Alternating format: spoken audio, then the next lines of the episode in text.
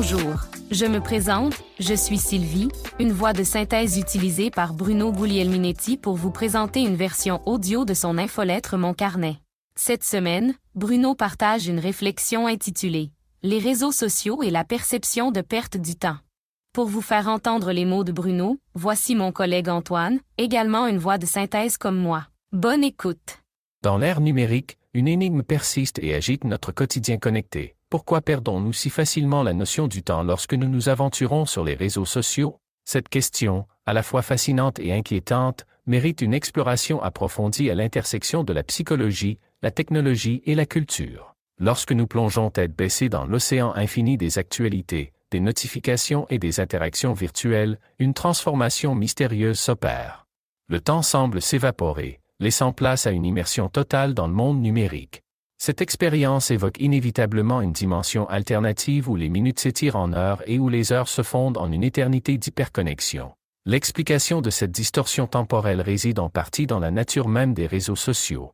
Le contenu, spécialement conçu pour retenir notre attention, devient une véritable toile d'araignée numérique. Les vidéos en boucle, les stories infinies et les conversations perpétuelles nous happent, nous envoûtent et nous entraînent dans un vortex temporel où la réalité hors ligne semble lointaine et insignifiante. Mais il y a plus. Les neurosciences nous révèlent que notre propre cerveau est complice de cette dérive temporelle.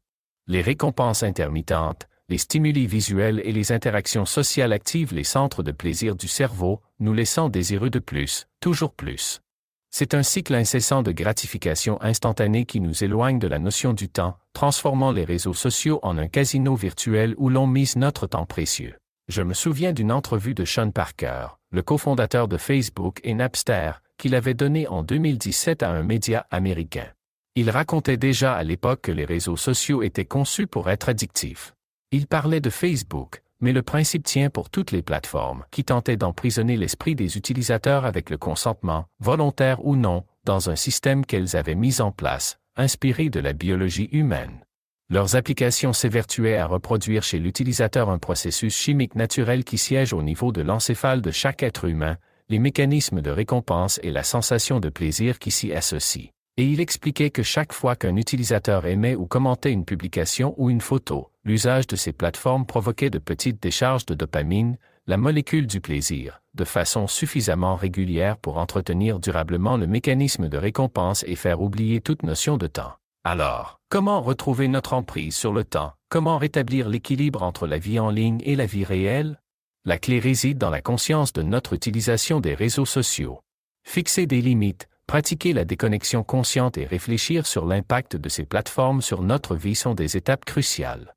Il s'agit de reprendre le contrôle, de transformer ces outils en serviteurs plutôt qu'en maîtres. Finalement, le mystère de la disparition temporelle sur les réseaux sociaux est un rappel poignant de l'importance de maîtriser la technologie qui façonne notre réalité. C'est une invitation à nous interroger sur notre rapport à l'éphémère et à l'instantanéité, sur la manière dont nous choisissons de dépenser notre temps précieux. Merci pour l'écoute, et Bruno vous salue.